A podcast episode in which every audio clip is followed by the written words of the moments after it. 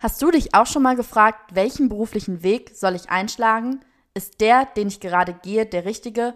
Und wie haben es meine Idole und Vorbilder geschafft, erfolgreich zu werden? Angst anzufangen oder ein fehlender Plan sind dabei völlig normal.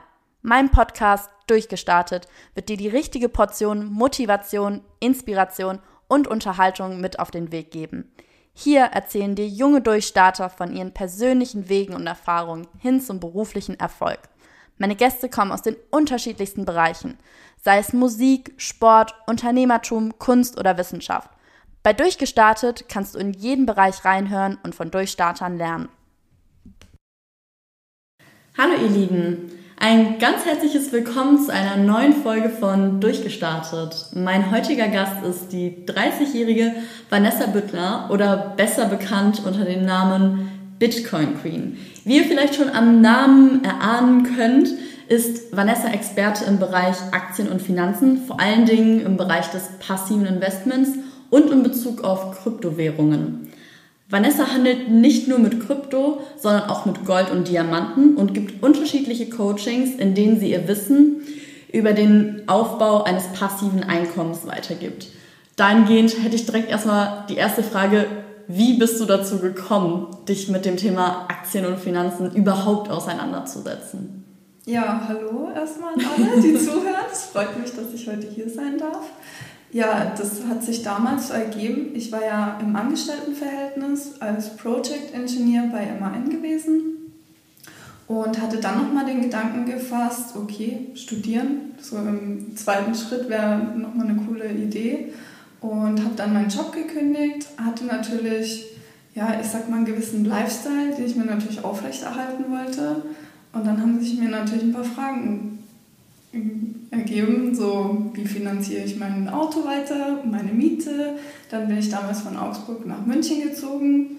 Da hat man sich natürlich dann auch einschränken müssen. Und auch mit dem Hund, den ich ja damals auch schon hatte, der wollte dann auch sein, sein Futter täglich bekommen. Und somit hat sich dann nach Nebenjobs gegoogelt. Und bin dann im ersten Schritt bin ich dann in eine Sales Company gelandet ähm, im IT-Bereich. Eigentlich sehr unspektakulär, habe da Research betrieben, einfach um, um das Unternehmen da weiterzubringen. Und ja, durch Zufall, durch einen richtig puren Zufall hat mich einer über Facebook angeschrieben, der in meiner Kontaktliste war. Also ich war ja richtig breit vernetzt äh, weltweit, er hatte da schon über, ich glaube, 4.000, 5.000 Kontakte. Also ist, die Obergrenze war dann schon eigentlich erreicht. Und dann kommt da plötzlich Fernando und sagt, hey, hättest du nicht Lust, bei uns mitzumachen? Und ich so, mhm. okay, mitmachen bei was? Ja, wir sind so ein kleines Team von sieben Investoren und wir werden offen, wenn da der ein oder andere noch dazu stößt. Es handelt sich dabei um Investments in Kryptowährungen und wenn ich Interesse hätte, könnte ich mich doch mal bei ihm melden, dass man sich da mal austauscht.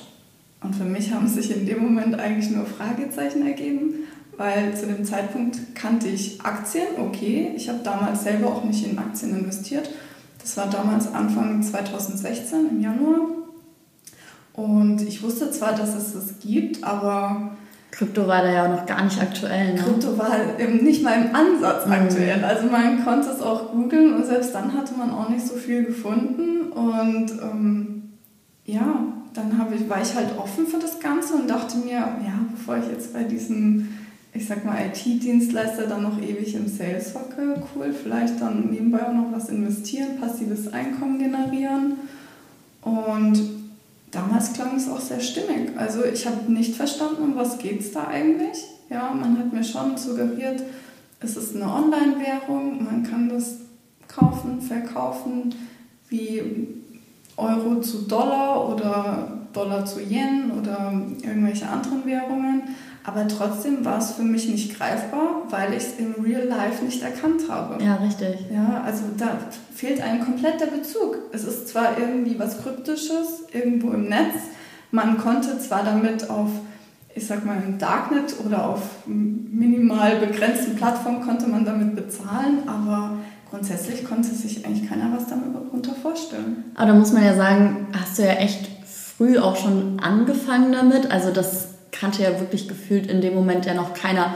Woher hast du dann das Wissen auch bezogen? Weil ich meine, wenn man jetzt auf YouTube Krypto, Bitcoin, wie auch immer eingibt, findet man schon eine große Bandbreite an unterschiedlichen Informationsquellen zu dem Thema.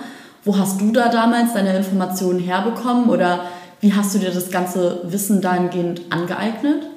Also es war tatsächlich so, dass natürlich einmal in diesem kleinen Investorenkreis, die haben natürlich auch versucht, mich dahingehend zu schulen, zu briefen, mit Informationen zu füttern, die sie natürlich vorher auch äh, monatelang recherchiert hatten. Ähm, an sich muss ich aber gestehen, habe ich es damals trotzdem nicht begriffen. Mhm. Ja, also ich war zwar, komme aus dem technischen Bereich, Ingenieurswesen, aber so dieses digitale, diese digitale Finanzwelt, das habe ich einfach nicht umrissen. Ja. Ich dachte mir so, es kann ja nicht sein. Es ist ja irgendwas, was sich Leute ausgedacht haben. Ja. Und wir haben dann einfach durch Recherchen, ähm, haben wir immer wieder auch neue Projekte an Land gezogen. Man musste natürlich auch sehr aufpassen, irgendwelche Scam-Projekte zu vermeiden oder wenn man dann auch mal darin investiert hat, weil die natürlich sehr hohe Renditen auch monatlich Was sind da zum Beispiel so Scam-Projekte? Also was kann man sich darunter vorstellen als Laie? Mhm. Also ein Scam-Projekt ist quasi, dass ein Unternehmen, eine Firma, zum Beispiel Skylex als Beispiel war es damals der Fall, die haben natürlich suggeriert, dass sie verschiedene Projekte haben, in die man investieren kann. Und daraus ergeben sich monatliche Renditen von 30 bis 60 Prozent. Wenn man sich jetzt mit den normalen Finanzprodukten am Markt beschäftigt, bei Aktien beispielsweise, dann würde man niemals auf so hohe Summen kommen, ja, auf so hohe Renditen. Und dann war einem ja schon vorher klar, okay, wo kommt jetzt dieses Geld her? Und es war dann einfach ein Schneeball, mhm. systemtechnisch, okay, umso mehr Leute reinkamen, umso mehr kam dann an gewisser anderer Stelle wieder raus. Wenn keine User mehr nachkamen, konnte man natürlich auch nichts mehr rauskriegen. Verdienen, ja, richtig. Also die haben natürlich das Geld schon auch angelegt, so ist es nicht. Also ich denke mal nicht, dass sie ähm, aus Spaß an der Freude da irgendwie das Geld umhergetauscht haben.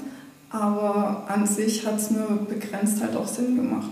Ja, und dann von heute auf morgen waren die Plattformen dicht, man konnte keine Auszahlung mehr tätigen. Und da konnte man aber auch damals schon über Google Trends, konnte man das äh, auch sehr, sehr stark nachvollziehen. Ab wann macht es dann Sinn, eine Seite dann auch nicht mehr zu befüttern, einfach das Investment in andere Projekte zu stecken und das heißt, da wart ihr dann in der Hinsicht dann schon irgendwie ein bisschen vorgewarnt, okay, das sind jetzt echt Anlagen oder Dinge, wo man nicht rein investieren sollte.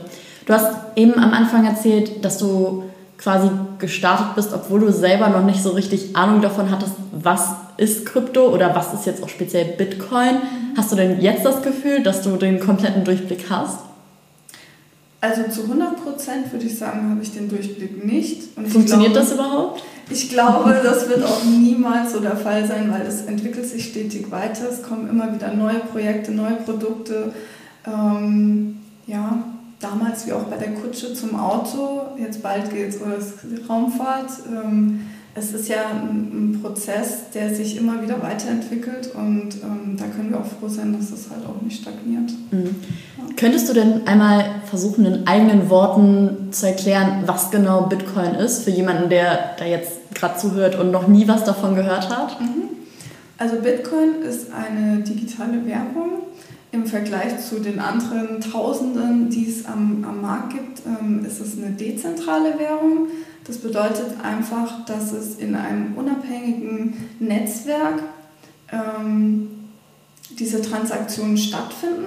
Also es gibt nicht quasi eine zentrale Stelle wie, wie eine Bank oder irgendjemand, der das Ganze verwaltet, sondern dieses ganze Netz dahinter ist dafür zuständig, dass diese Transaktionen stattfinden. Was natürlich dann auch eine gewisse Sicherheit für den Einzelnen ähm, gewährt und eine gewisse Schnelligkeit auch. Man hat nicht diese Zwischeninstanzen wie jetzt eine Bank, dass man da nochmal auf eine Bearbeitungszeit warten muss, sondern einfach nur diesen Proof of Work, diesen Algorithmusprozess. Genau. Jetzt ist ja ein großer Kritikpunkt zum Beispiel auch, dass eben das, was du jetzt gerade gesagt hast, dass man eben keine weitere Instanz jetzt mehr dazwischen hat, wie eine, eine Bank, eine, Institution, einen Staat. Ähm, macht das das Ganze nicht super unsicher auch?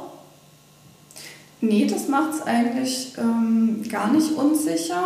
Man muss sich das einfach mal vergleichen mit beispielsweise dem Staat, dass man einfach sagt, ähm, wie schaut es denn aus mit unserem Geldsystem? Ähm, das ist ja aktuell sehr inflationär, dass man einfach ähm, den Prozess dahinter betrachtet und sich ansieht, okay, die Bank, die drucken ja digitales Geld nach, wann immer jemand einen Kredit möchte. Ähm, damals hatte man ja auch gesagt, okay, hinter jedem Dollar verbirgt sich dann auch ein gewisses Gramm Gold. Ja, das ist ja dann Gegenwert, ja. auch nicht mehr der Fall, dass man da diesen Gegenwert hat. Und mit dem Bitcoin hat man natürlich wieder so ein dezentrales Medium geschaffen, das natürlich eben eine Sicherheit bietet, weil es keiner kontrollieren kann. Mhm. Ja. Also im Sinne von, dass es halt dann nicht mehr werden kann einfach, also dass es den quasi den, wenn man jetzt sagt, okay, wir haben 10 Dollar und dafür haben wir als Gegenwert 10, 10 echte Goldmünzen, die den ja. Wert des, des Dollars quasi widerspiegeln. Ähm, wenn jetzt aber, wenn jetzt aber mehr ähm, Dollarmünzen oder Dollarscheine auf dem Markt sind, mhm. äh, dann aber am Ende des Tages nicht genug Gold vorhanden ist, dann ja. hat man ja diesen, diesen Werteverlust eben. Ne? Genau. Und bei Bitcoin ist es ja nicht so, dass das unendlich weiter einfach gedruckt werden kann. Genau, Beispiel, ne? Bitcoin ne? ist dann begrenzt auf 21 Millionen. Aktuell haben wir so 18 Millionen schon äh, geschürft, wie man es so schön sagt. Also das ist dann quasi dieser Mining-Prozess, genau. wovon alle immer sprechen. Ähm, wer garantiert, dass es nicht doch irgendwie mehr hinterher davon gibt? Also wo hat man dann da die Sicherheit, dass es nicht hinterher heißt, okay, wir haben jetzt hier doch 22 Millionen? Ähm, das ist ja rein technologisch schon vorher festgesetzt. Also das mhm. kann man im Nachgang dann auch nicht mehr verändern. Weißt du, woran das liegt, dass das nicht äh, veränderbar ist? Ähm, wenn man jetzt gewisse Datensätze schreibt, dann, ähm, ich nehme mal an, dass die das dann so verankert haben, dass man einfach auch sagt, okay, mhm. diesen Prozess kann man nicht mehr mhm. ähm, verändern. Gerade auch über dieses Dezentrale. Ähm, ist man ja weltweit an gewisse Computer und Rechner vernetzt und dann müsste ja quasi jeder zu dem Entschluss kommen. Also ich denke nicht, dass das möglich ist. Meinst du denn auch selber oder investierst du hauptsächlich nur? Äh, unterschiedlich. Also ich hodl, wir haben eine Mining Farm in Norwegen. Ähm, dann gibt es auch Masternodes, die wir betreiben. Ähm, wir haben, wie du schon angesprochen hast, Diamanten, wir haben Gold, wir haben das Gold auch digitalisiert, tokenisiert, das nennt sich Hey Gold. Ähm, Oldtimer haben wir auch tokenisiert. Es gibt viele Projekte, die wir momentan im Portfolio haben. Ja. Was begeistert dich dann so konkret an dem ganzen Krypto-Gold-Thema? Also warum nicht dieses klassische Anlegen in Aktien oder machst du das auch? Also Aktien, muss ich gestehen, ähm, investiere ich eigentlich gar nicht. Den einen oder anderen Tag kommt mir mal der Gedanke, sollte ich nicht vielleicht auch mal Aktien kaufen. Dann sehe ich allerdings die Renditen von den Kryptowährungen oder den Technologien mhm. dahinter und entscheide mich dann halt oft dagegen, weil anders als eine Laie denke ich mir, kann ich da schon sehr gut in die Zukunft blicken und kann das bei dem einen oder anderen Coin schon sehr gut abschätzen, ähm, inwieweit ich da jetzt investieren kann oder inwiefern wir äh, da tauschen müssen, weil ähm, ich trade auch mit einem Bot, da ist es dann auch so, da muss man immer wieder auch diverse Einstellungen vornehmen, ähm, dass man da natürlich dann auf ein, auf ein gewisses Maximum kommt und ja. Wie kann man sich das vorstellen? Also ist das jetzt so, ich zum Beispiel melde mich jetzt bei Trade Republic an, kaufe mir da Bitcoin und muss die ja dann erstmal ein paar Jahre liegen lassen, um da ja dann wirklich Rendite rausholen zu können. Wie ist das bei dir? Du sagst gerade, okay, ihr habt da einen Bot. Also wie kann man sich das da vorstellen, wenn du sagst, okay, die Renditen sind da doch recht hoch? Also steckt man dann, dann immer wieder Geld rein oder vielleicht kannst du da einmal kurz umschreiben, wie genau man sich das vorstellen kann? Mhm. Also es ist ja so, man kann natürlich selber für sich am Markt traden. Man eröffnet sich ein, ein Börsenkonto, meinetwegen bei Binance, um vielleicht ein bisschen Werbung zu machen oder nicht. ähm, aber ähm, man eröffnet sich ein Konto, kann sich natürlich selber hinsetzen, meinetwegen die acht Stunden und kann vor sich hin traden, dass man einfach den Markt analysiert, schaut, wie kann ich kaufen, verkaufen, dass immer ein gewisses Prozentsatz an Gewinn bei rumkommt. Wenn man jetzt allerdings sagt, und da hatte ich zum Glück einen sehr guten Bekannten, ähm, der hat da keinen Bock, den ganzen Tag vom Rechner zu sitzen, der hat einfach einen Bot entwickelt, der für uns diese Arbeit übernimmt. Also man muss natürlich schon einen gewissen Lot einstellen, also ein gewisses Fenster. Also ein Zeitraum dann, oder? Ähm, das ist quasi eine Handelsspanne, die man angibt, ähm, in der sich der Kurs womöglich bewegen wird. Und dieser Bot eröffnet automatisch und schließt automatisch diese Trades mit einem gewissen Prozentsatz an mhm. Gewinn, das man vor auch einstellt, meinetwegen 1, 2, 3 Prozent. Das hält natürlich das Risikolevel sehr gering. Natürlich kann es auch mal passieren, dass so ein Kurs komplett abstürzt, außerhalb dieses Rahmens sich bewegt. Dann muss man einfach nur wieder abwarten, ähm, dass der Kurs steigt. Und ähm, ja, also diese Volatilität, die ja der Markt mit sich bringt, das kann man so halt wunderbar ausnutzen. Ja, dass man einfach sagt, Coins, die ja eh schon sehr down sind, die nutze ich dann für den Bot oder Coins, die im Seitwärtstrend sind, weil der dann einfach automatisch ähm, mhm. diese Setzt ihr auch dann auch auf fallende Kurse? Weil ich meine, jetzt die letzten Wochen, jetzt geht es ja wieder ein bisschen mhm. bergauf mit dem Bitcoin, aber die letzten Wochen ging es ja dann doch eher Richtung Talfahrt. Hat man dann gar keine Rendite, wenn so ein Kurs einfach nur noch runtergeht? Oder ähm, sind das wirklich so kleine Zeitfenster, dass man immer abpasst, okay, jetzt geht ja gerade wieder ein paar Euros hoch, der Bitcoin? Also wenn es natürlich so volatil ist wie die letzten Tage, ja, also ich, wir nehmen beide Richtungen mit. Sowohl ähm, positiv als auch negativ, ähm, bearish, bullish, wie auch immer man das dann betiteln mag, ähm, dass man es versteht. Aber ähm, diesen Bot kann man sowohl als auch einstellen. Ja. Mhm. Also ist das quasi alles ein automatisierter Prozess und genau. man muss sich da gar nicht so großartig Gedanken drum machen. Hast du da nicht Angst, dass ähm, du auch Geld verlierst? Ich meine, man stellt sich das jetzt ja alles super schön vor und man setzt sich einfach zu Hause hin, lässt dann Bot für sich arbeiten und man macht immer Plus. Aber wir wissen ja wahrscheinlich, dass es de facto nicht so ist. Ähm, du wirst ja auch durchaus mal Verluste machen. Das ist ja beim Investieren immer so. Du hast halt ein gewisses Risiko und es kann halt deine Vorhersagen, so gut sie auch sind, können auch mal nicht eintreffen. Wie gehst du mit diesem Risiko um, das du halt hast? Ja, also es kann ja mal sein, dass irgendeine Pressemeldung kommt von irgendwem, der denkt, er wäre lustig. Ähm, dann bricht natürlich mal wieder ein Kurs ein aus dem Nichts. Dann muss man natürlich aber auch die, die innere Ruhe besitzen und sagen, okay, das Geld ist nicht komplett verloren.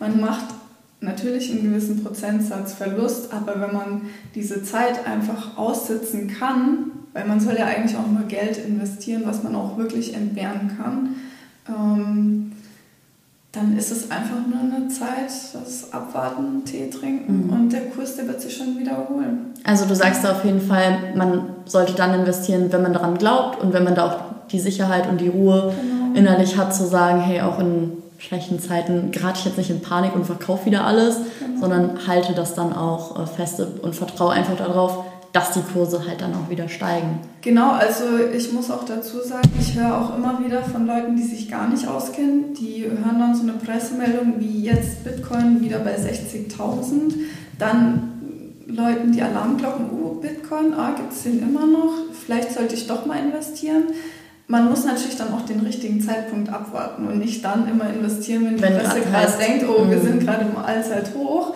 Ähm, das muss natürlich auch gut bedacht sein. Da kenne ich mhm. schon echt viele Bekannte oder Freunde, wie auch immer, die dann der Meinung sind, sie müssten dann investieren, wenn der Kurs gerade am höchsten ist und haben natürlich dann auch den, den größten Verlust. Ja. Mhm. Ähm, Würdest du sagen, dass äh, es sich lohnt, in alle Kryptowährungen zu investieren oder gibt es da auch absolute Fails unter den Kryptowährungen, wo du sagst so, ey, das Dogecoin zum Beispiel, das funktioniert gar nicht oder da, das hat keine Zukunft oder, weil da, ich meine, da stecken ja auch immer wieder unterschiedliche Techniken hinter. Mhm. Ja, genau, das ist richtig. Also man muss sich schon ähm, mit den einzelnen Coins auch beschäftigen und ob die natürlich eine gewisse Marktkapitalisierung haben, ob sie äh, überhaupt sinnhaftig sind. Ähm, Dogecoin, keine Frage, ist, ob das jetzt Sinn macht oder nicht, aber ich habe selbst da auch investiert. Ja. ja. Man muss natürlich, selbst wenn ein Coin auch mal gar keinen Sinn macht, wie die ja, gibt sehr viele Hundecoins mittlerweile am Markt. ähm, da muss man trotzdem dann auch wissen, wann steige ich ein und wann wieder mhm. aus. Was sind da so Kriterien, nach denen du entscheidest, okay, diese Coins sind gut und die nicht? Mhm. Also hinter jedem Coin gibt es natürlich auch eine gewisse Community, die natürlich auch versuchen, diese Coins zu hypen. Mhm. Wenn man da, da bin ich auch in vielen Gruppen, in Telegram oder sonstigen Plattformen, ähm, bin ich da mit drinnen. Da wird natürlich viel auch diskutiert. Es gibt dann sehr viele Spezialisten, die analysieren und anhand dessen bilde ich mir dann nochmal meine eigene Meinung und sage, ich investiere oder nicht. Ja. Mhm. Aber da gibt es jetzt nicht irgendwie so das, den einen speziellen Hinweis, wo du direkt weißt, okay, ähm, das ist jetzt kein Coin, der nachhaltig ist, der funktioniert oder das ist einfach ja, nach Bauchgefühl. Man könnte beispielsweise bei CoinMarketCap, da sind ja die Coins dann auch gelistet, wenn sie dann auch offiziell sind. Ähm, da sind ja auch die ganzen Informationen enthalten. Da ist ja dann auch enthalten, wie ich schon sagte, die Marktkapitalisierung, steckt überhaupt ein gewisses Geld dahinter oder ein gewisses Netzwerk dahinter. Dann sieht man natürlich auch, auf welchen Börsen ist es gelistet. Mhm. Sind es anerkannte gute Börsen oder sind es vielleicht irgendwelche Börsen, ja, weiß ich nicht, aus dem Hinterzimmer. Und ähm, anhand dieser Kriterien ähm, würde ich das dann auch entscheiden. Ja. Ah, okay, das heißt, es geht gar nicht primär um, ist die Technik, die jetzt hinter dem Coin steckt, so bahnbrechend, sondern es geht eigentlich eher um, wie sicher ist mein Geld am Ende des Tages, weil das gute Banken sind ähm, und gute Börsen und äh, da ein gewisser Gegenwert oder gewisses Geld einfach schon drin steckt, dass die Wahrscheinlichkeit sehr, sehr gering ist, dass das auf null, gegen Null fällt dann, ja. oder? Ja, es sind verschiedene Indikatoren. Wenn man zum Beispiel Dogecoin war ja am Anfang auch so, ja, investiert man, investiert man nicht. Ich habe mich eigentlich eine lange Zeit gesträubt, da beispielsweise zu investieren. Und dann habe ich doch nochmal diesen Schwung auch mitgenommen. Ja, weil ich mhm. einfach gesehen habe, okay, da ist so eine riesen Community dahinter. Es war sicher, dass sie da auch das Geld investieren und dann kann man natürlich so ein, so ein Pump auch mal mitnehmen. Ja. Aber ähm, jetzt mal Gegenfrage, wenn du sagst, okay, das ist auch hauptsächlich die Community, die dann das Ganze vielleicht auch pusht, hat das dann nicht so ein bisschen auch was wie von GameStop, dass so eine, so eine Aktie oder ein Krypto-Coin dann total viel zu krass gehypt wird, einfach weil es jetzt gerade im Trend ist und äh, eigentlich steckt da gar nicht so wirklich was hinter. Ist die Gefahr dann nicht hoch? Ja. Ja? Das, ja, deswegen muss man sich natürlich auch die Gedanken machen, ähm, welche Technologie steckt dahinter oder welcher Zweck soll mhm. dieser Coin verfolgen oder ist es einfach nur ein Spaßcoin, dass man einfach sagt, ja, den, das nehme ich jetzt mal mit oder auch nicht. Ja. Okay, also muss es wahrscheinlich dann einfach am Ende eine gute Mischung sein aus, ja. man vertraut wirklich in die Technik und da steckt ja ein gewisser Hype zwar vielleicht schon hinter, Leute, die das unterstützen, die eben auch bereit sind, Geld da reinzustecken, aber dass man sich da nicht blindlings einfach drauf verlässt, nur weil jetzt alle sagen, kauf das und das, dass man es halt dann genauso dann auch macht. Ja. Ähm, jetzt würde mich noch interessieren, ob du denn selber auch mit Bitcoin bezahlst oder ob du sagst, okay, du investierst da einfach nur drin, aber so diesen eigentlichen Zweck, den das Ganze hat. Ich habe immer so ein bisschen das Gefühl, alle Leute kaufen Bitcoin, aber keiner geht jetzt, sagen wir mal, ich meine, es gibt ja schon diverse Online-Shops, wenn ich jetzt mit Philipp Klein zum Beispiel, die mhm. auch sagen, hey, wir nehmen auch äh, Bitcoin an. Also nutzt du das selber auch als Zahlungsmittel, also als das, wofür es auch dann letzten Endes gemacht ist, oder sagst du, du tradest erstmal nur damit? Bezahlen eigentlich nicht, nein. Mhm. Aktuell sind ja auch die Gebühren sehr hoch. Ähm, da kostet dann auch mal eine Transaktion 20, 30 Euro. Ähm, ja. Glaubst du, dass sich das noch ändert in den nächsten Jahren? Ja, es könnte vielleicht sogar noch höher sein. Es sei denn, man erfindet dann einen technologischen Prozess, der das dann natürlich äh, wieder entkräftigt, aber. Ist das dann nicht eigentlich eher äh, kontraproduktiv für, weil ich meine, so wie ich das verstanden habe, soll Bitcoin ja die neue digitale Währung werden, hinterher, weiß ich nicht, andere bestehende Zahlungssysteme vielleicht auch ersetzen können, wie den den Euro, den Dollar etc., einfach weil es gewisse unterschiedliche Vorteile mit sich bringt. Ähm, aber ist das dann nicht eigentlich eher kontraproduktiv, wenn die Gebühren viel zu hoch sind, dass selbst jemand wie du, der offensichtlich Krypto-Fan ist, sagt, ich ja selber zahlen möchte ich eigentlich nicht damit. Also erfüllt Bitcoin dann überhaupt den Zweck, den, den er eigentlich hat? Also man kann da schon auch ähm, technische Gegebenheiten schaffen, aber das muss dann halt auch erstmal umgesetzt werden. Dann mhm. ist es möglich. Ähm, ich weiß noch damals, wir haben in der Anfangszeit haben wir öfter mal einen Kaffee mit Bitcoins bezahlt, weil es fancy war, um auch äh, der Community oder den neuen Leuten zu zeigen, wie funktioniert das Ganze oder dass man es halt auch im, im mhm. Alltäglichen mhm. nutzt. Also in München gab es da schon das ein oder andere Café, die das akzeptiert haben. Mittlerweile würde ich es nicht mehr machen. Aus welchen Gründen nicht? Also hauptsächlich wegen den Gebühren dann oder? Mhm. Und ist es noch so, dass ähm, du das Gefühl hast, okay, Krypto ist auch was, was ich in, wo ich in 30 Jahren vielleicht noch mittraden kann? Oder sagst du schon, okay, es wird irgendwann einen Punkt geben, wo das Ganze dann stagniert? Ich meine, solche Zukunftsprognosen zu geben, ist natürlich immer schwierig. Aber wenn ich jetzt mal so äh, auf lange Sicht gucke, ich meine, sowas wie Aktien, das gibt es ja jetzt schon echt super, super lange und wir wissen alle, auf den Aktienmarkt können wir uns eigentlich in der Regel verlassen, dass dieser auch steigt. Ist das bei Krypto auch so? Also können wir uns darauf verlassen, dass der stetig steigen wird? Also es wird so sein, dass es ähm, auch in Zukunft Kryptos geben wird. Ähm, die Technologien dahinter werden sich ja natürlich auch weiterentwickeln. Also wird es dann entsprechend ja auch immer irgendwelche Coins geben, die man handeln kann. Mhm. Ja. Und wie ist das so? Hast du nicht irgendwo ein Stück weit auch Angst davor, wenn du jetzt so Nachrichten hörst, wie zum Beispiel, okay, in China wird Bitcoin verboten, dass das hier in Deutschland vielleicht auch passieren könnte? Ja gut, die haben ja schon auch Facebook, WhatsApp und sonstige Sachen auch verboten. Ähm, das hat es natürlich ähm, auch nicht schlechter oder besser dargestellt. Ähm, eigentlich hat das sogar noch einen guten Nutzen gehabt, weil die natürlich so das ganze System dadurch wieder stabilisiert haben. Die haben natürlich in anderen Ländern, haben sie dann jetzt Mining Farm natürlich wieder hochgezogen ähm, aber so dieser ganze Prozess wurde eher mehr darauf stabilisiert, dass China gesagt hat, okay, wir sind raus.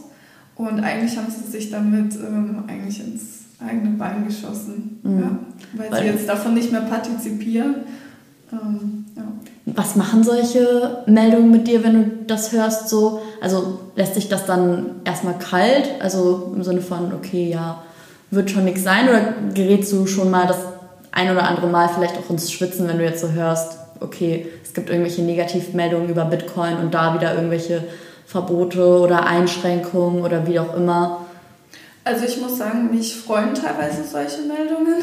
Ach krass. Weil ähm, man natürlich auch ähm, abschätzen kann, dass der Kurs kurze Zeit später wieder sinken wird, weil es natürlich sehr viele neue Investoren am, in dieser ganzen Community gibt, die natürlich durch solche Meldungen mhm. verunsichert werden, natürlich ihre Kryptos dann auch verkaufen. Und ähm, das spielt eigentlich denjenigen in die Karten, die ja schon länger am Markt sind mhm. und sich da schon so ein großes, grobes Bild geschaffen haben. Ja. Wie schaffst du das, deine Emotionen so grundsätzlich dabei rauszuhalten? Also ich stelle mir das als schon schwierig vor, wenn man sagt, okay, man investiert halt wirklich hauptberuflich mhm. dann auch oder das ist eine große Einnahmensquelle von einem, dann ist das ja nicht so wie, okay, ich habe jetzt ein bisschen was gespart und zur Seite gelegt und äh, investiere das jetzt mal, sondern das sind ja, ist ja dann schon ähm, wahrscheinlich bei dir mehr mit Emotionen verbunden als mit anderen, wenn da, äh, wie schaffst du das, das so zu trennen? Ja, also am Anfang war ich da sehr emotional. Man hat sich natürlich, ich sag mal, über über jedes Plus gefreut. Ja, man hat mhm. alle zwei, drei Stunden den Markt gecheckt, wie ist der Preis. Damals Ethereum, ich weiß noch, die Anfangsphase 5, 6, 7 Dollar. Ja, bis, bis die ersten 54 erreicht waren, hatte ich gefühlt, ich weiß gar nicht, wie viel Herzinfarkte aufgrund dessen, dass, dass ja. man ähm, da dieses positive Erlebnis ähm, mitbekommen hat. Und auch jetzt ist es so, wenn es natürlich größere Peaks gibt, dann freut man sich auch. Mhm. Ähm, ja, wenn Einbrüche kommen, gut, da kann man mal ein Glas Wein trinken. Der nächste Tag wird schon kommen, aber ähm, so alles in allem habe ich sehr breit diversifiziert. Mhm. Ähm, somit ist ja auch eine gewisse Stabilität vorhanden und naja gut, dann kann ein Coin auch mal aus der Reihe tanzen. Mhm. Ja. Wie viele Coins sind das so, die du hast in deinem Portfolio? Boah, teilweise zwischen ja, 20, 25, 30. Ja, Wahnsinn. Checkst du das so jeden Tag gegen? Also wie oft guckst du dann so in dein Portfolio rein? Ja, so ein, zweimal am Tag. Ja, doch. Mhm. Ich meine, so auch gerade mit den Emotionen, das geht ja auch immer in beide Richtungen, sowohl nach oben als auch nach unten. Und ich glaube, je öfter man dann so auch in das Portfolio reinguckt, umso wahnsinniger wird man ja dann auch, ne? Weil ich meine, Krypto ist ja teilweise so volatil. Ich kann mir vorstellen, dass wenn man da wirklich zu oft reinguckt, dass, dass das auch irgendwann nichts mehr bringt. Also man wird ja einfach dann, glaube ich, auch nur noch, nur noch wahnsinnig im Kopf, wenn man da ständig dann hinterher ist. Also mir geht es dann auch einfach nur darum zu schauen, laufen alle Bots noch so, wie sie mhm. sollen oder muss ich nachjustieren? irgendwelche ähm, Attribute verändern. Ansonsten natürlich, wenn man so viele Coins im Portfolio hat, ich kann nicht von jedem kann ich die, die täglichen News checken. Ähm, manche habe ich auch nur aus dem Bauchgefühl heraus äh, im Portfolio oder da habe ich den Chart gesehen und dachte mir, oh, den, den nehme ich jetzt einfach mal die nächsten zwei Wochen mit, ähm, ohne mir großartige Gedanken zu machen. Und dann guckt man rein, denkt sich, oh ja, 40 Prozent mehr man weiß gar nicht, wo es herkommt. Ähm, ja, irgendwas ist dann halt am Markt passiert und. Mhm. Ist ja doch manchmal gar nicht so vorhersehbar, wie ja. man dann auch denkt. Ne?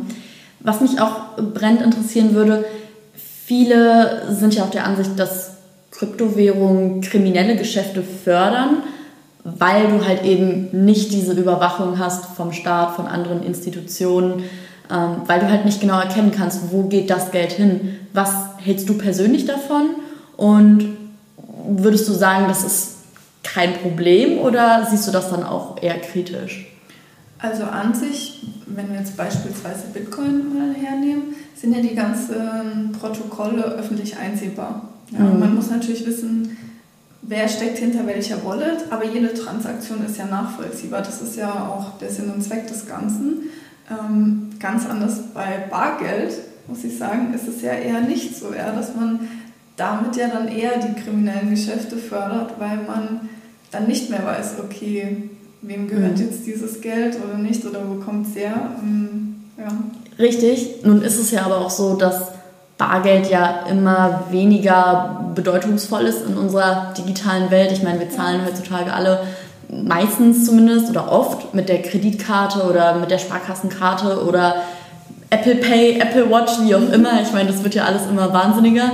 Ähm, sprich, Bargeld verschwindet vom Markt.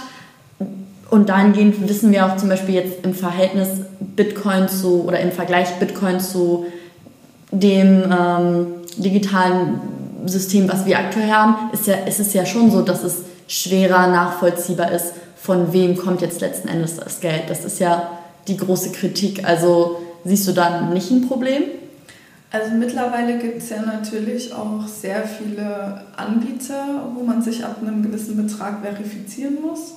Das schließt natürlich solche Prozesse natürlich auch aus, dass man dann nicht mehr nachvollziehen kann, ähm, wo kommen die Gelder her, wo gehen sie hin. Mhm. Ähm, eigentlich ist schon eigen alles transparent. Ja. Mhm. Ein weiter großer Kritikpunkt ist ja auch ja, die Marktmacht durch Elon Musk. Wir kennen alle diese News.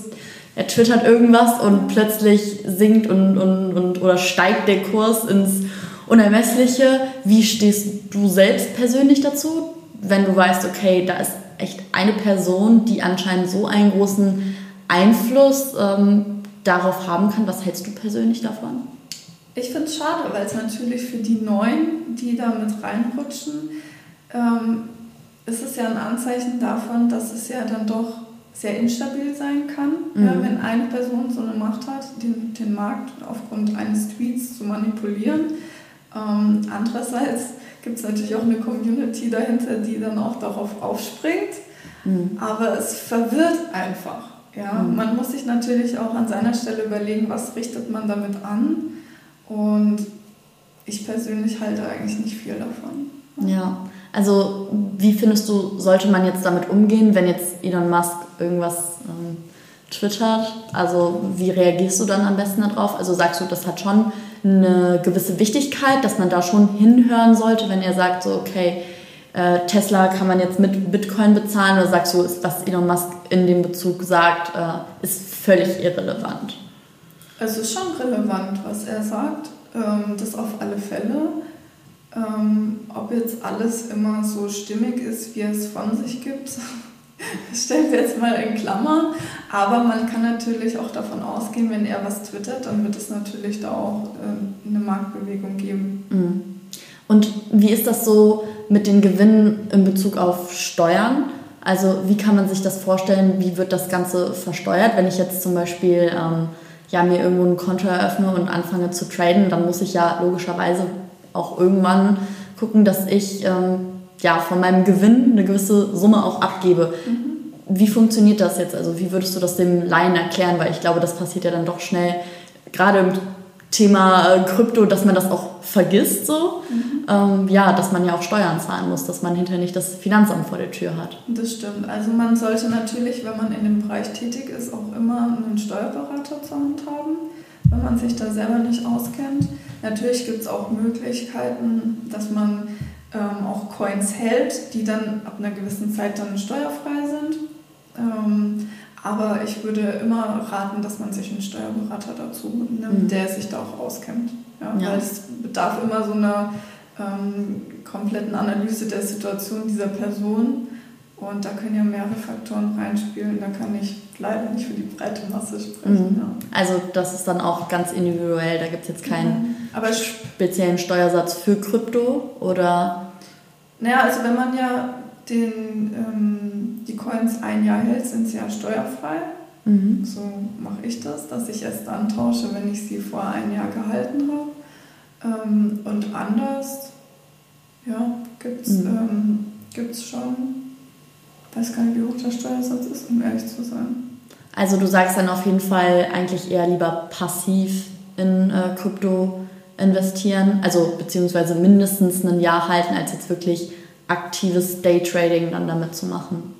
Aktiv schon auch, aber dass man dann auch entsprechend Gewinne mal für ein Jahr auch hält oder halten kann. Okay, dann müssen wir, glaube ich, da noch eine kleine Frage dazwischen schieben. Ähm, ab wann gilt es für dich als aktives Traden und ab wann würdest, sprichst du von passivem Traden? Naja, aktiv, wenn ich ja vom Rechner sitze ähm, passiv würde ich sagen, okay, der Roboter, der macht schon echt viel für mich. Das ist dann schon auch passiv. Passiv ist zum Beispiel auch die Mining-Anlage, die wir haben. Da hat man einmal investiert, die Coins werden produziert und das ist das mhm. Passive, was dann ähm, reinkommt. Ähm, das heißt aktiv im Sinne von, dass du halt wirklich ähm, selber kaufst und verkaufst und genau. passiv, dass es halt ein Roboter. Gut, dann haben wir nämlich zwei unterschiedliche ähm, Definitionen von passiv und aktiv, weil unter aktiven Traden stelle ich mir immer vor, dass man jetzt wirklich äh, am Tag mindestens dreimal hin und her schiebt ja, genau. und ähm, am passiven, aber das kann ja zum Beispiel auch ein Roboter für dich übernehmen. Ach so, so meinst du. Mhm. Mhm. Ja, stimmt. Ja, nee, ich gehe mal vom Passiven davon aus, dass ich eigentlich so gut wie nichts tue. Ja, ah, ja okay, ja, ist auch, logisch, ist auch logisch. Deswegen war ich, war ich aber ein bisschen verwirrt. Okay, dann okay. müssen wir von passiv-aktiv und aktiv-passiv und ja. okay. Ja gut, dann ähm, nee, habe ich auf jeden Fall jetzt verstanden, was du meinst. Ähm, wie ist das mh, mm, im Bereich Coachings? Also du machst ja jetzt auch Coachings zu dem Thema, also gibst dein Wissen was du dir jetzt über die Jahre ähm, angeeignet hast, ja auch weiter.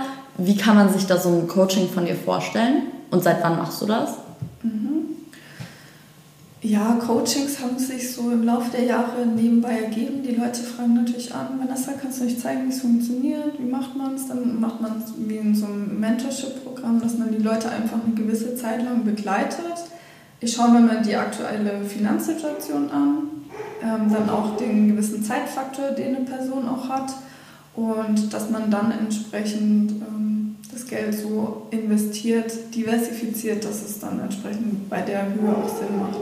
Sind das dann 1 zu 1 Coachings, also dass du dann eine Person begleitest oder kann man sich das in der Gruppe vorstellen oder wie läuft dann sowas ab? Also sowohl 1 zu 1 ähm, als auch in der Gruppe. Wir haben ja jetzt auch im Januar dann diese mhm. AIDA-Kreuzfahrt geplant, wo ich dann auf dem Schiff diesen Workshop halten werde in der Gruppe und ansonsten findet es immer online statt. Mhm. Genau. Also äh, macht ihr noch mehr solcher Events, mal abgesehen von der Kreuzfahrt, die jetzt ansteht? Oder sind es sonst, ist das jetzt eine absolute Ausnahme, ein neues Projekt, was du jetzt startest? Oder ähm, ja, gibt es da noch mehr Veranstaltungen, Workshops, die, sagen wir mal, über das Coaching, was jetzt online stattfindet, hinausgehen? Ähm, wir hatten jetzt erst in Köln, hatten wir im September einen Workshop zum Thema Cashflow mit Girls, weil es natürlich für Frauen auch immer so ein Thema ist, da überhaupt ähm, Anschluss zu finden. Da haben wir gesagt, okay, machen wir rein für Frauen einen Workshop. Dann gibt es natürlich auch immer irgendwelche Kooperationsevents mit, mit irgendwelchen anderen Veranstaltern, dass man einfach mal auch nur Party macht, nur Incentives und auch einfach mal ähm, die Community feiert. Ja, ist unterschiedlich. Du hast es jetzt gerade schon angesprochen, Thema Frauen und Finanzen, dass ihr jetzt auch speziell Kurse für Frauen eben anbietet. Merkst du, dass die Nachfrage da doch steigt, dass das auch mehr Frauen machen wollen? Weil ich sag dir ehrlich, wenn ich so in meinen Freundeskreis gucke, meine Mädels haben so ein bisschen, ich würde es jetzt als Finanzverdrossenheit so betiteln, ähm, dass sich die meisten Frauen so gar nicht so wirklich für das Thema Aktien, Finanzen, Börse etc. Ähm, interessieren. Merkst du das auch, dass das so ist? Oder ist es in deiner Bubble vielleicht dann auch eher nicht so? Also ich merke das schon, dass es mittlerweile ist es so 70-30, also 30 Prozent der Frauen, die ich so kenne, die versuchen da jetzt auch mit, mitzuwirken. Und bei den anderen 70 ist es entweder so, dass sie sich das komplett nicht vorstellen können, grundsätzlich auch Investment und dann schon gar nicht in Krypto, vielleicht in Aktien, aber selbst da ähm, ist dann die Scheu noch zu groß. Oder dass sie eben sagen, ah, mein Mann kümmert sich. Also mhm. der ist fürs Thema Finanzen zuständig und dann äh, ja, sind sie da bequem sowieso raus. Ja. Was glaubst du, woran das liegt, dass 70 Prozent der Frauen sich da immer noch nicht so für begeistern konnten? Ich glaube, dass sogar bei der breiten Masse, ja, vielleicht sogar der Schnitt sogar noch höher ist. Ähm, ich versuche natürlich meine Girls auch immer ein bisschen anzustecken in dem Bereich. Aber ja, es ist einfach ein neues Neuland, neue Technologie. Viele verstehen es nicht und vielleicht wie ich damals auch nicht. Dann muss man natürlich über seinen eigenen Schatten springen, zu sagen, okay, ähm, ich versuche es einfach mal. Ja. Jetzt hören ja auch gerade sicherlich einige Mädels zu, die vielleicht auch noch nie was mit dem Thema Finanzen, Krypto etc. zu tun hatten oder haben. Ähm, was würdest du denen sagen, warum ist das denn überhaupt wichtig, dass man sich mit diesen Themen auseinandersetzt oder dass man eben sagt, okay, ich lege mein Geld passiv oder aktiv, wie auch immer an?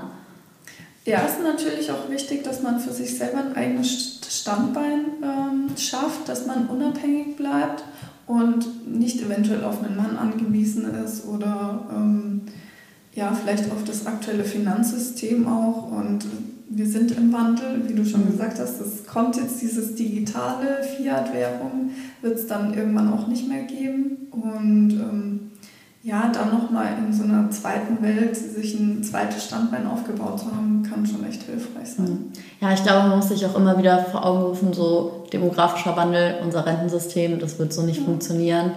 Ähm, es gibt sehr, sehr, sehr viele Gründe, warum man sein Geld lieber sparen sollte, als, keine Ahnung, ins Nagelstudio zu gehen. Und ich mhm. glaube, ähm, dass es egal auch ist, ab welcher Summe man irgendwie einsteigt. Ich denke, dass jeder mal irgendwie und seien es nur 50 Euro im Monat zur Seite legen kann und dann im Endeffekt starten kann und einfach guckt, dass man, wie du schon gesagt hast, sich irgendwie einfach noch einen Standbein aufbaut. Das heißt nicht, dass man jetzt alles auf eine Karte setzt und äh, wenn man alles verliert, hat man gar nichts mehr, aber dass es halt eben darum geht, zusätzlich zu dem, was man sonst noch macht, einfach sich noch eine gewisse Sicherheit dann auch ähm, ja, aufzubauen. Viele wissen auch nicht, dass man sich nicht einen kompletten Bitcoin kaufen muss, sondern auch Anteile davon bekommen kann. Wie du schon sagst, 50 Euro kann man auch investieren. Man braucht keine 50.000. Genau, man braucht nicht diese 50.000.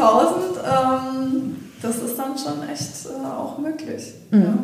Welche Tipps würdest du Leuten mit auf den Weg geben, die jetzt noch nie was vom Thema Investment in Krypto gehört haben, beziehungsweise was heißt gehört haben? Ich denke, gehört haben alle davon schon, aber die noch nie selber Krypto gekauft haben. Worauf sollte man jetzt gerade am Anfang achten, wenn man jetzt sagt, okay, ich habe jetzt hier 100 Euro und möchte jetzt erstmal Krypto-Coins kaufen.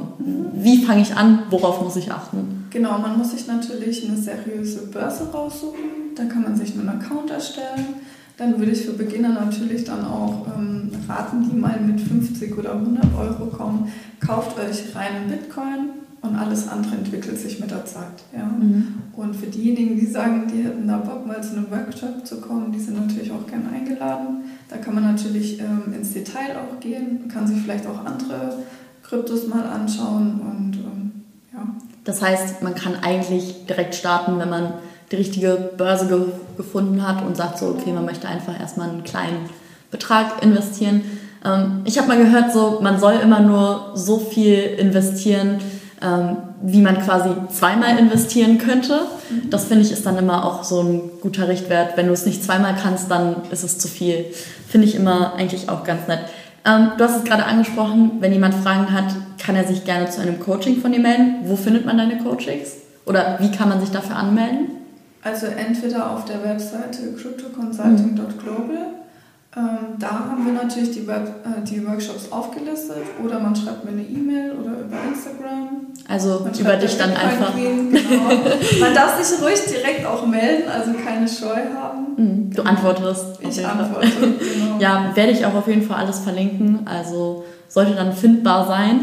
Ähm, was mich auch noch jetzt äh, zum Abschluss auch noch brennend interessieren würde, du hast gesagt gerade, ähm, ja, wenn man anfängt quasi, ist es erstmal wichtig, dass man sich ja auch eine, einen sicheren Broker sucht. Was hältst du selbst von so Online-Brokern? Ist das ratsam? Also sowas wie Trade Republic oder sagst du, okay, nee, ähm, äh, da hältst du jetzt eher nicht so viel von? Also ich habe da so meine ein oder andere Börse, die ich nutze. Darfst ähm, du die verraten? Also ja, verraten, weiß ich nicht. Darf man hier das verraten oder? also ähm, ich selber persönlich bin halt bei Binance angemeldet oder bei Bitpanda oder nutze auch Coinigram. Ähm, aber ja, also an sich natürlich kann man das auch im Internet recherchieren. Wer hat jetzt die wenigsten Fees, Gebühren? Ähm, das hat sich mit der Zeit so ergeben. Ich musste natürlich auch schauen, wo funktioniert mein Bot am Ende des Tages, auf welcher, auf welcher Plattform. Ach, das funktioniert gar nicht auf äh, allen Plattformen, so ein Bot? Mhm. Mhm. Aber so auf den großen gängigen dann schon? Oder hat das einen speziellen Grund, warum die nicht funktionieren auf manchen Plattformen? Ähm, der braucht eine API-Schnittstelle zu der jeweiligen Börse und die ist nicht für jede freigegeben. Genau. Was genau kann man sich jetzt darunter vorstellen? Ähm, das bedeutet, wenn man beispielsweise auf dem Apple, auf dem Mac-PC ähm, sich irgendwelche Microsoft ähm, Produkte herunterlädt, dann blockiert er das ja auch, mhm. weil das irgendwie so total inkompatibel ist. Und entsprechend muss man dann natürlich auch ähm, erstmal den Zugang zu dieser Börse schaffen durch mhm. so eine unsichtbare Verlinkung, sage ich mal. Ja. Wenn jetzt jemand ähm, ein Coaching bei dir macht, bekommt er dann auch quasi diesen Bot zur Verfügung, den er dann auch nutzen kann? Oder ist das jetzt nur eine Sache, die du privat für dich machst, also diesen Bot zu nutzen? Ich gebe das auch weiter, ja. Mhm. Also das ist dann quasi ein Programm, was sich dann jeder runterladen kann, oder? Genau, genau. Mhm. Zum Abschluss vielleicht noch, wenn du jetzt ein paar Jahre zurückdenkst, Du bist gerade frisch 18 geworden. Ja. Welchen Tipp würdest du deinem 18-jährigen Ich jetzt rückblickend geben? Viel mehr natürlich mit Finanzen beschäftigen. Nicht nur vielleicht auch Krypto, sondern auch Aktien, dass man da vielleicht, ich sag mal, sicher anfängt. Ähm, weil natürlich Krypto ist ja schon so ein großer Risikokapitalbereich, dass man vielleicht da auch nur so 5, 10, 15 Prozent investieren sollte oder das, was man auch tatsächlich entbehren kann. Ähm, ja, ich hätte vielleicht weniger in Bausparverträge investieren sollen. aber ja, das, das, war halt damals so. Ja, das war damals so. Ja. War vielleicht auch gut. Das hat man mal gelernt, auch zu sparen, aber mhm. es macht halt nicht viel Sinn. Also in dem Sinne, früh mit dem Thema Finanzen auseinandersetzen, mit den richtigen Strategien, die ja, zukunftstragend sind, nicht wie vielleicht Bausparpläne oder wie auch immer, sondern. Ja, und sich auch einen mhm. Mentor suchen, der sich da auskennt und der einen an die Hand nimmt. Weil ich mhm. hätte es auch nicht ohne Fernando geschafft. Ja, der hat mir alles bis ins kleinste Detail erklärt und ähm, nicht versuchen, alleine da zu investieren, weil am Ende verliert man nur. Ja, mhm. Ja das vielleicht nochmal so zum Abschluss. es gibt dieses Risiko und egal wie gut man sich damit auskennt, tauscht euch da mit Leuten aus. Ähm, bezieht eure Informationen, denke ich, auch aus vielen unterschiedlichen Quellen. Auch immer super wichtig, dass man da jetzt nicht nur auf eine Person vielleicht dann auch unbedingt vertraut, sondern auf Leute, die ein Netzwerk haben, die ja. ähm, sich da einfach grundsätzlich mit auskennen. Und ähm, ja, immer aufpassen. Aber am Ende, wenn man da ähm, rational bleibt, ich denke, dann ähm, ja, kann man auf jeden Fall einiges äh, damit dann gut machen. In diesem Sinne Liebe Vanessa, ich danke dir viel, vielmals für deine Zeit und ähm, ja, dass du dich meinen Fragen ausgesetzt hast. Dankeschön, hat mich gefreut, war sehr spannend. Ja, genau. In dem Sinne, falls ihr noch irgendwelche Rückfragen habt oder ja, jetzt Lust bekommen habt auf ein Coaching von der lieben Vanessa, dann findet ihr natürlich in den Show Notes äh, alle nötigen Informationen, könnt ihr Vanessa über Instagram schreiben. Und in diesem Sinne sage ich bis nächste Woche und ja, bis dann. Ciao. Ciao.